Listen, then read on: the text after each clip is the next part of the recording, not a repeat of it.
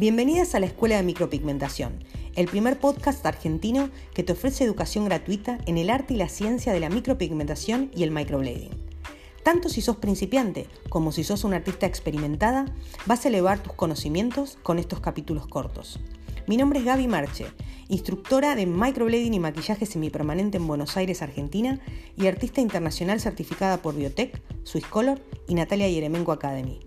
Es un verdadero placer para mí colaborar y dar servicio a la comunidad de artistas de esta industria.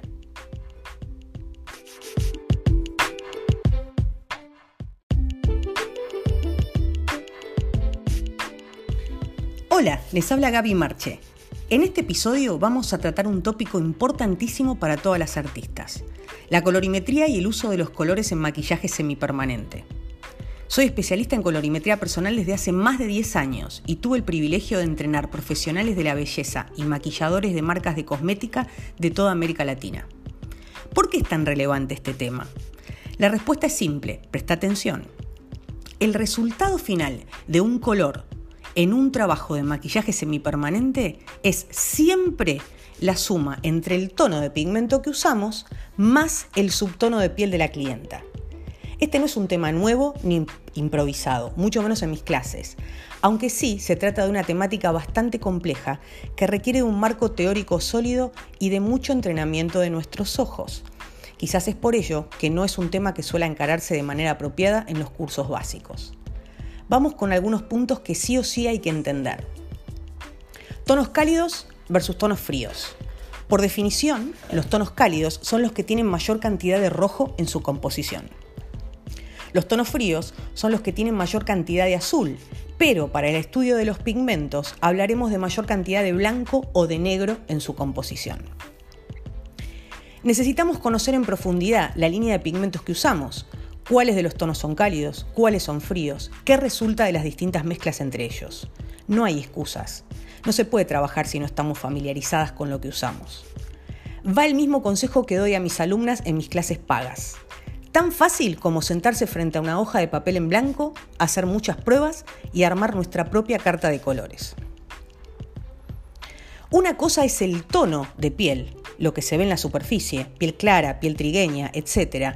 Y otra cosa distinta es el subtono de piel, que es el que está debajo de la superficie. El subtono de piel puede ser cálido o frío. No existen los subtonos neutros de piel y aunque esto para algunas sea controversial, puedo probarlo una y mil veces. Una piel puede parecer neutra para un ojo no entrenado, pero el subtono será cálido o frío. Es una de las razones por las que no soy amante de la escala de Fitzpatrick, porque es solo una herramienta básica. Si uso un tono de pigmento que tiende al cálido en una piel cálida, hay chances de que cuando sane el pigmento se vea más cálido de lo debido. Y a la inversa, para las pieles frías, que suelen ser las que presentan mayores problemas a las artistas, al menos en la región en la que estamos. Es muy común ver mujeres de pieles frías con trabajos anteriores realizados que fueron virando al gris o al azul. Esto también está relacionado con errores en la técnica, pero ese es otro tema. Que quede claro, si la técnica es bien ejecutada y el pigmento es de buena calidad y origen confiable, entonces el problema en un trabajo virado es la falta de experiencia del artista para la mezcla de colores. Ahora, la pregunta del millón. ¿Cómo me doy cuenta si una piel es de subtono cálido o de subtono frío?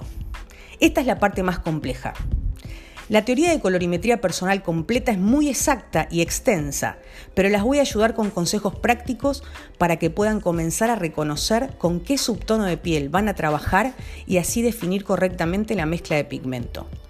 Tomen nota, porque lo que sigue les va a servir para ir practicando todo el tiempo con personas que tengan enfrente e ir ejercitando el ojo. Vamos a observar con detenimiento las características de la persona en este orden. Piel, ojos y color de cabello natural. Si está teñido no sirve observarlo. El tono de las cejas no es determinante. Características generales de las personas de subtono cálido. La piel. Pueden ser de cualquier tono, desde las más claras a las más oscuras.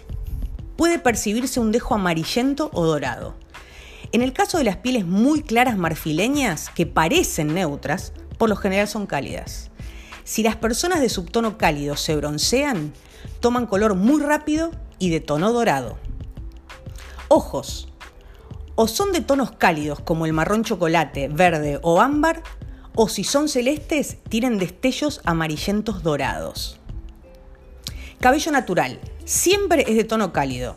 Rubio dorado, castaño suave u oscuro dorado, rojizo dorado natural, negro carbón. Ahora vamos con las características generales de las personas de subtono frío. La piel también puede ser de cualquier tono, desde las más claras a las más oscuras.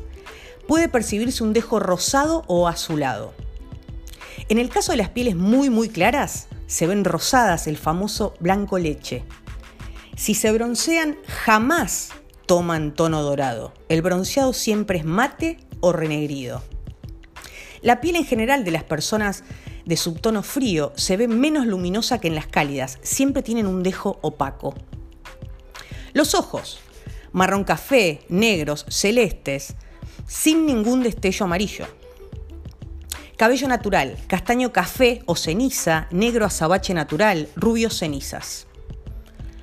En síntesis, clienta de subtono frío, no te excedas utilizando un color de pigmento súper frío, con mucha cantidad de negro, en el caso de marrones, por ejemplo. Bajale el nivel de negro al pigmento. Podés hacerlo utilizando un tono similar, pero de base rojiza.